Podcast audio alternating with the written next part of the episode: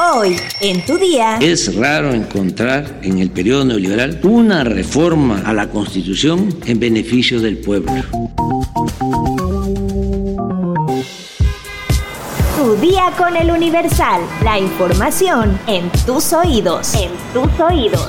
Hola, hoy es lunes 6 de febrero de 2023. Inicia la semana bien informado. Entérate. Metrópoli. Dijo que nos agarráramos. Ajá. Pues de dónde nos vamos a agarrar, estamos en el asiento. Ajá, y ya cuando cuando vimos empezó a hacer así el autobús, pues empezó a menear, ya que se voltea son tres autobuses, pero nosotros nos tocó la mala fortuna de venir en este. Un autobús que transportaba peregrinos volcó la mañana de este domingo 5 de febrero en la autopista México-Puebla con dirección a la Basílica de Guadalupe, esto tras usar la pista de frenado, dejando como saldo a más de 25 personas lesionadas y 3 muertos. El Universal constató que se cerró el camino en ambos sentidos de esta autopista para que elementos de seguridad pudieran atender el siniestro. Al lugar arribó personal de caminos y puentes federales, además de la Cruz Roja, para atender a las personas lesionadas, así como un helicóptero de la Agencia de Seguridad Estatal para trasladar a los lesionados. Solamente cuatro personas que resultaron lesionadas fueron llevadas a Magdalena de las Salinas, mientras que decenas de heridos permanecieron en el lugar siendo atendidos por ambulancias privadas y de la Cruz Roja. Mundo.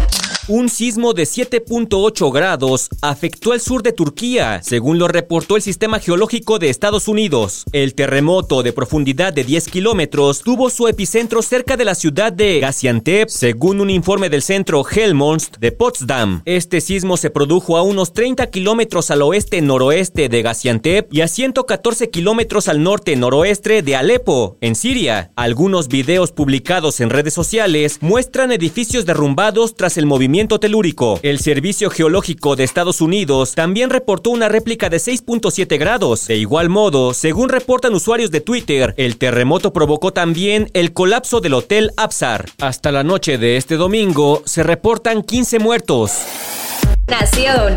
El presidente Andrés Manuel López Obrador aseguró que insistirá en abolir las reformas neoliberales impuestas en la Constitución. Destacó que la Constitución de 1917 vive en la transformación del México libre, justo, igualitario, democrático y fraterno de nuestros días.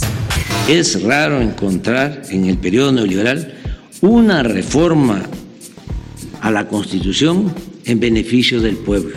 Todo, absolutamente todo, se orientó a favorecer los intereses de una minoría nacional y extranjera. Amigas y amigos, debemos seguir luchando por los ideales de la Revolución Mexicana, consagrados en la Constitución de 1917. No dejar de insistir en abolir por la vía legal y democrática las reformas contrarias al interés público impuestas durante el periodo neoliberal hasta devolver a nuestra ley máxima toda la grandeza de su humanismo original. Estados. Después de haber permanecido prófugo de la justicia mexicana y en situación ilegal en Estados Unidos, Víctor Jesús N., alias el Chocorrol, fue capturado este 5 de febrero en Phoenix, Arizona. El hombre es considerado como presunto responsable por el homicidio de Ramón Martín ocurrido en la comunidad de Cochibampo, en el municipio de Álamos, en Sonora. El hecho habría ocurrido el pasado 3 de octubre de 2021 y fue extraditado por la frontera de Nogales por su estancia migratoria ilegal. Ahí se le ejecutó orden de aprehensión por elementos de la Agencia Ministerial de Investigación Criminal. Humberto N., alias La Víbora, quien está identificado como líder de una organización delictiva autodenominada Nueva Alianza, fue detenido por elementos de la Fiscalía General de Justicia del Estado de México durante un operativo. De acuerdo con las investigaciones de la Corporación Mexiquense, dicha organización criminal se dedica a cometer homicidios, secuestros, extorsiones, venta de narcóticos y robo a transporte de carga, esto en el Valle de México, principalmente en los municipios de Nicolás Romero, Atizapán de Zaragoza, Tepozotlán y Cuautitlán Izcalli. Agentes de la Policía de Investigación ingresaron al acusado al penal de Barrientos, ubicado en Tlalnepantla, en cumplimiento a una orden de aprehensión por el hecho delictivo de extorsión en espera de que un juez determine su situación legal.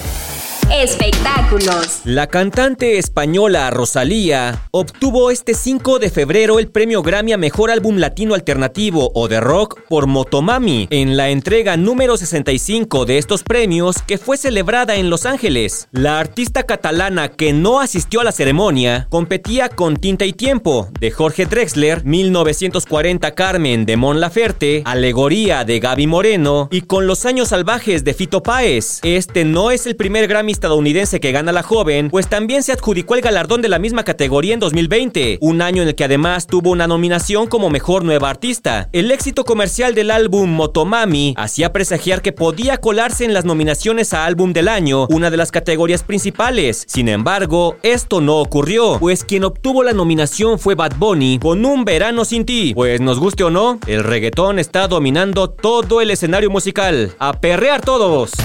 Pero esperen, no todo está perdido. Harry Styles ganó en la categoría a disco del año.